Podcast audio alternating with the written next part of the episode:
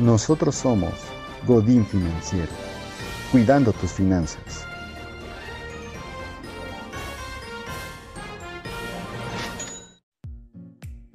Excelente día, amigas y amigos de Godín Financiero. El tema de nuestro podcast de hoy está directamente relacionado con nuestro tema de la semana, el cual ustedes votaron a través de nuestra red de Twitter, arroba Godín Financiero, y es la libertad financiera. Así es, estimados oyentes, el día de hoy hablaremos acerca de la libertad financiera. Es muy común escuchar que los objetivos financieros más usuales sean alguno de los siguientes, o bien la compra de una casa, quizá la obtención de un carro, la planeación de unas vacaciones en algún otro continente, Europa, y Así podemos irnos por distintas cuestiones, la creación de un negocio, de una empresa, eh, la adquisición de ropa que nos gusta, alguna marca que nos haga sentir bien, pero realmente cuando hablamos de objetivos financieros, dentro del largo plazo solamente tenemos dos en general, que es la adquisición de una casa a través de una hipoteca y nuestro ahorro para el retiro. Son los dos objetivos a largo plazo que tú escucharás cotidianamente y comúnmente. Es muy raro que alguien te mencione como un objetivo a largo plazo, y ya no diré a mediano ni a corto plazo, eh, la obtención de su libertad financiera. Y eso es algo muy preocupante al día de hoy. Y es por esta razón que el día de hoy te voy a hablar acerca de lo que es la libertad financiera. ¿Estás listo? Si tú eres como yo y como la mayoría de los mexicanos, obtienes tu principal fuente de ingresos a través de la obtención de un salario por el trabajo que realizas, entonces sabrás de lo que estoy a punto de hablarte. Un trabajador promedio trabaja 8 horas al día, lo que constituye 40 horas a la semana. Tomando en cuenta que una semana tiene 168 horas, tenemos que 40 de esas 168 horas las pasaremos trabajando. Y adicionalmente, otras 56 las pasaremos durmiendo, asumiendo que dormimos nuestras 8 horas diarias porque nos importa nuestra salud. Hasta este punto ya tenemos que 96 de las 168 horas que tiene una semana no las utilizaremos en nuestro desarrollo o para nosotros mismos. Con lo que ya hemos visto ocupado aproximadamente el 57% de nuestra semana en actividades que no nos competen a nosotros, con lo que con el 43% restante podremos realizar las actividades que se traduzcan en nuestro desarrollo. Esto es algo muy grave al final del día, pues no nos estamos dedicando en la totalidad, ni siquiera la mitad de nuestra semana se dedica a nosotros. Espero que ya lo hayas visto así y que si lo estás viendo así en este momento, comiences a tomar algunas acciones correctivas.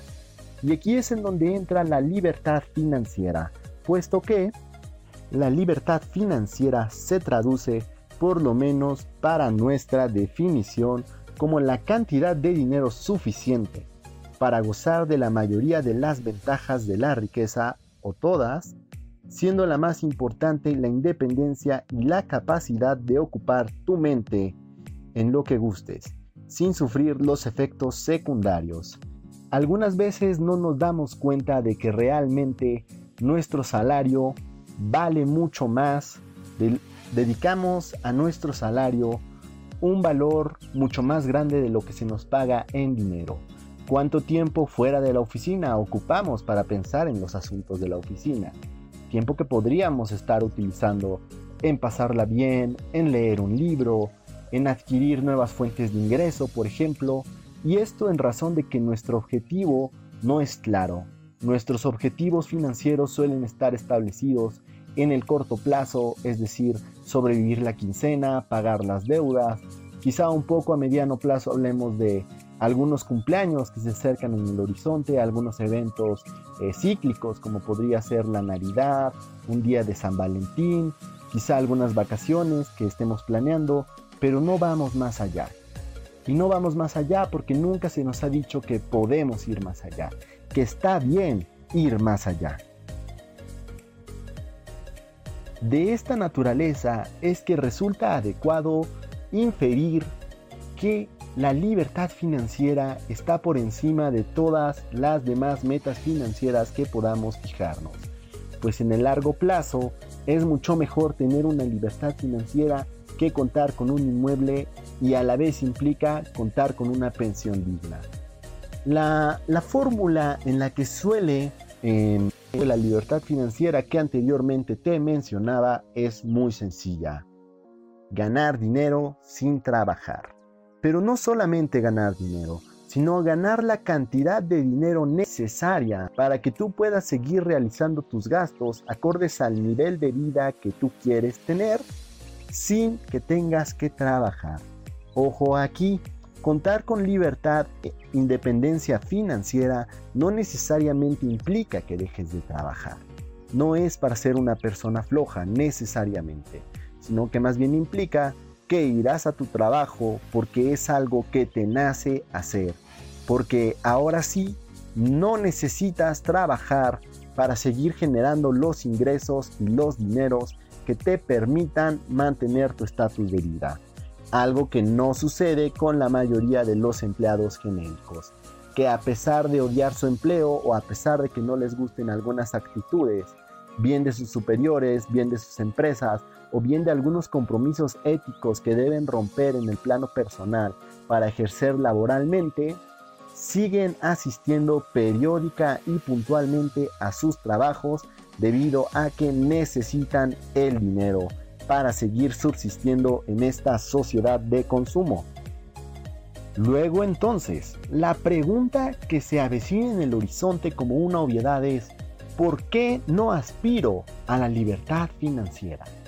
¿Por qué razón al llegar mi quincena yo me centro mucho más en el momento presente, en lo que puedo disfrutar ahora y no en lo que voy a estar pagando como un precio mañana. Quizá no lo vemos en este momento, como lo vengo repitiendo, pero gastar impulsivamente el día de hoy implica quizá que el día de mañana estemos obligados a asistir a un trabajo que no necesariamente nos guste. Y esto es un asunto muy desafortunado, mis amigos, mis amigas, pues es algo que suele repetirse a lo largo de muchas vidas que conforman la individualidad del empleado. La óptica del empleado suele ser esto, algo que Robert Kiyosaki, un gran maestro de la educación financiera y un referente sin lugar a dudas de este ámbito, da por llamar como la carrera de la rata. Y la carrera de la rata no es otra cosa que un empleado que acude a trabajar para pagar sus deudas y que cuando recibe su quincena adquiere más deudas y luego entonces debe de continuar trabajando, formando un bucle vicioso, un círculo vicioso que lo va a mantener en ese empleo que quizá no le guste, pero que es necesario para que siga pagando sus deudas. Y esto se debe principalmente a que no tomamos conciencia de nuestras decisiones financieras conforme las vamos realizando. No contamos con una estructura clara y dentro de esta estructura clara es claro, valga la redundancia, que no tenemos objetivos financieros a largo plazo bien definidos. Y finalmente, a manera de reflexión, queremos cerrar este capítulo invitándote a un pensamiento profundo respecto de tus hábitos financieros.